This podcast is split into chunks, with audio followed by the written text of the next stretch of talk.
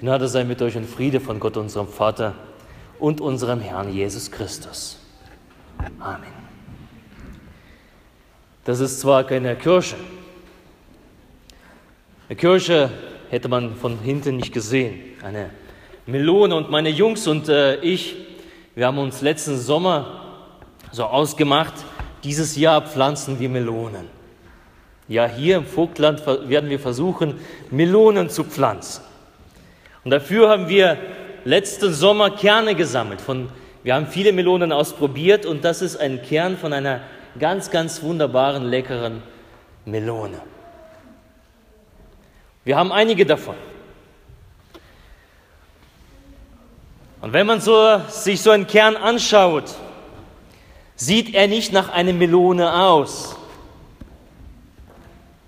Er ist nicht so groß, nicht mal im geringsten so groß ist er. Er sieht tot aus. Wir können den mal gerne danach äh, probieren hier. Er sieht wirklich tot aus. Er ist trocken und als ob er unbrauchbar wäre. Aber weißt du was? In diesem Kern, da steckt alles voller Leben. Da drin steckt Leben. Da drinnen befindet sich Potenzial, dass sich so eine große Melone, und ich glaube, das ist ein Kern von einer richtig großen Melone.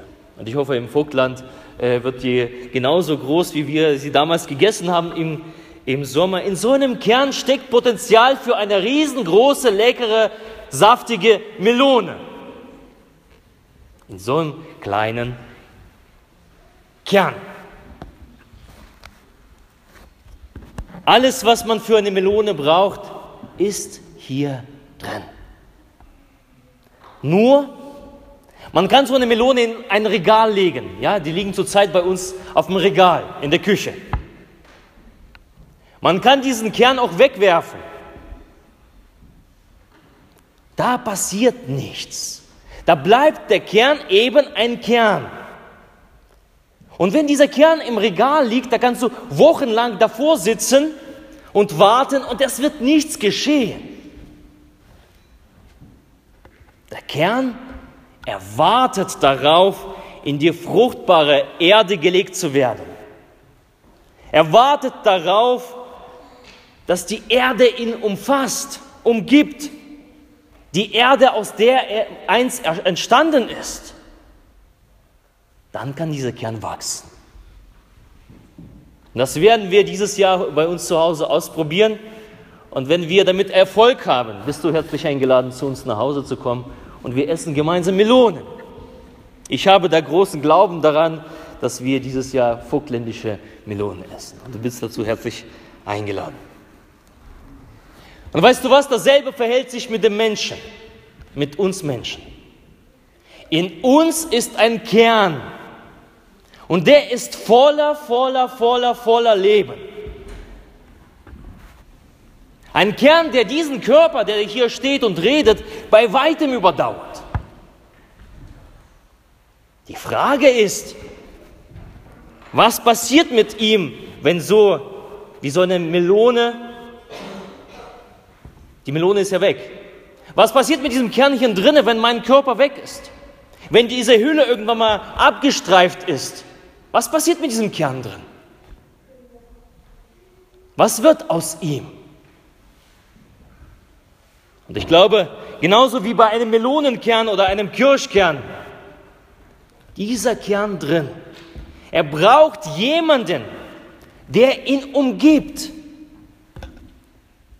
Eine Erde umgibt, soll diesen Kern umgeben, diesen Melonenkern.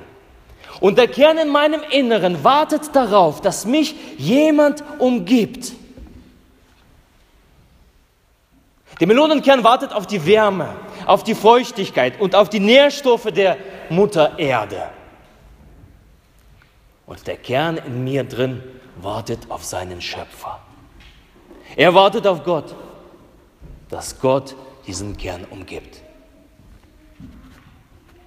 Und es gibt eine Bibelstelle, die wir letzten Sonntag hier im Konfi-Gottesdienst gehört haben, der Konfi-Spruch von Chris.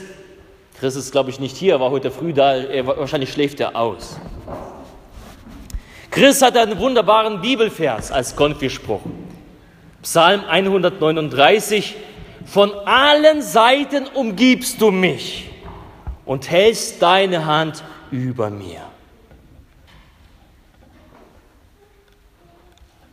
Das Geniale ist, ich brauche nicht zu warten, bis mein Wesen, bis dieser Körper abfällt und sich auf einen Kern reduziert. Schon hier und schon in diesem Leben darf ich Gott mein Leben anvertrauen, dass er mich schon hier umgibt, dass er über mir die Hand hält und mich segnet. Ich muss nicht warten, bis ich so werde wie dieser Kern. Nur musst du dein Leben auch in Gottes Hand legen. Und wenn du das tust, dann wird Gott dich umschließen in seine Hand. Er wird dich bewahren und stützen und stärken. Und er wird dir die Freude geben, Freude der Auferstehung. Und es gibt nichts Schöneres zu wissen, hey, mein Leben ist umgeben von Gott. Nichts Beruhigenderes, nichts Tröstlicheres. Unser, unser Kleiner, ja, der Benny, wenn er mal weint, da kommt die Mama und der Papa, nimmt ihn auf den Arm, drückt ihn an die Brust und dann wird er ruhig. Dann darf er sein.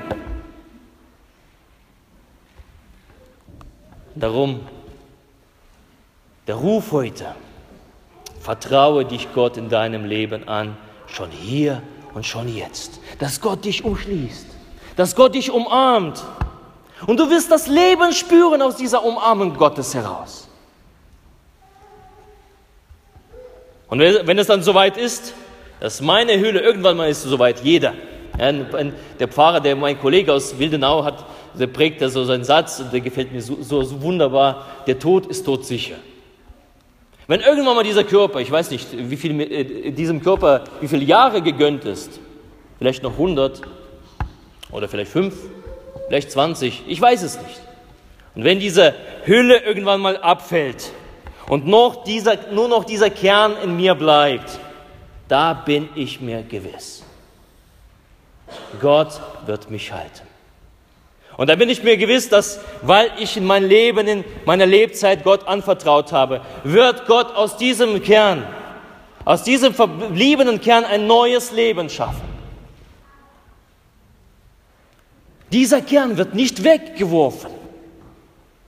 Dieser Kern wird von Gott auch nicht verlegt oder vergessen. Nicht in irgendeiner Kiste landen. Ich werde in Gottes Händen geborgen sein und ich werde wachsen. Ich bekomme einen neuen Körper. Wie dieser Kern einen neuen Körper in der Melone bekommt, so bekomme ich aus Gottes Hand ein neues Leben.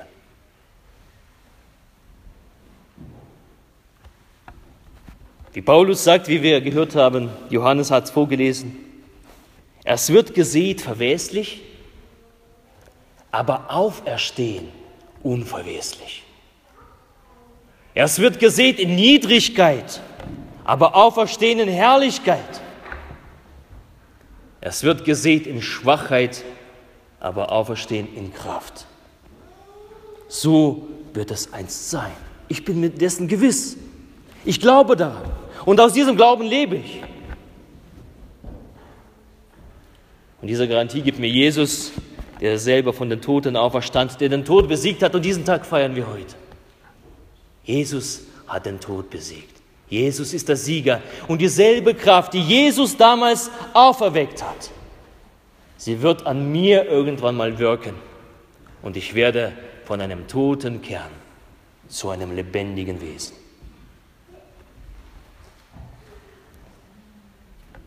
So möchte ich dich fragen heute früh, Hast du diesen lebendig machenden Geist in dir?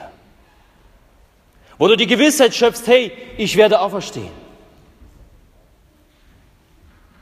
Hast du einen Platz gefunden, wo du dein Leben hinlegen kannst? Weißt du, von wem du umgeben sein wirst und wer dich halten wird im Leben und im Sterben? Gott möchte diejenige sein. Lege dein Leben in Gottes Hände, vertraue ihm dein Inneres an und erhalte diese Gewissheit. Du wirst leben, weil Jesus lebt. Du wirst leben, weil Jesus lebt. Und ich habe uns heute ein kleines Lied mitgebracht. Weil Jesus lebt, lebe ich auch morgen.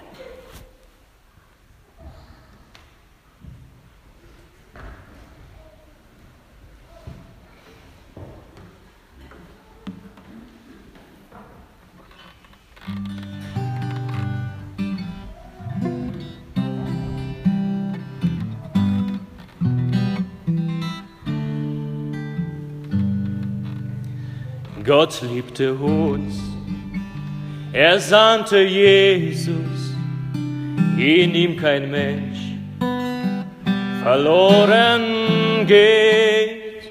Er starb für mich, er hat die Schuld vergeben, das Grab ist leer, ist ein Beweis, dass Jesus lebt, weil Jesus lebt lebe ich auch morgen, weil Jesus lebt. Fürchte ich mich nicht, Jesus, ich weiß, ich weiß, du gibst die Zukunft. Mein Leben hat nur Wert, weil du, mein Jesus, lebst. Und wenn auch ich die Welt verlasse, mein Stund erfährt, vorübergeht, dann wird der Tod durch den Sieg verschlungen. Dann seh ich Jesu Angesicht Herrlichkeit, weil Jesus lebt.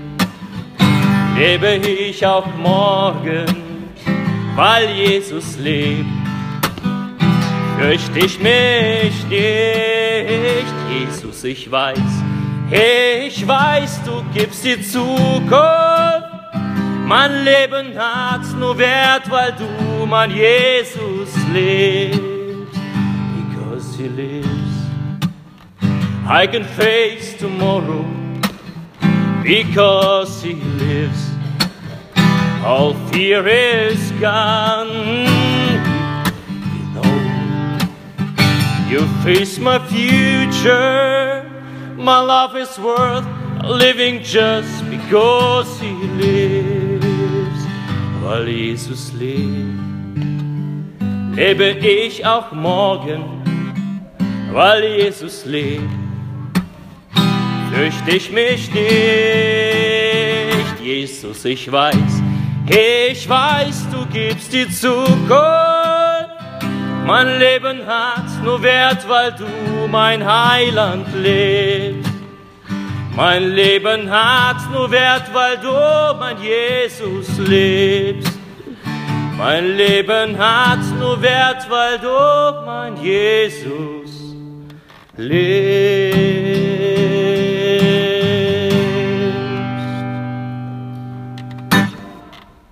Christus ist auferstanden. Christus ist auferstanden. Christus ist auferstanden. Halleluja. Amen.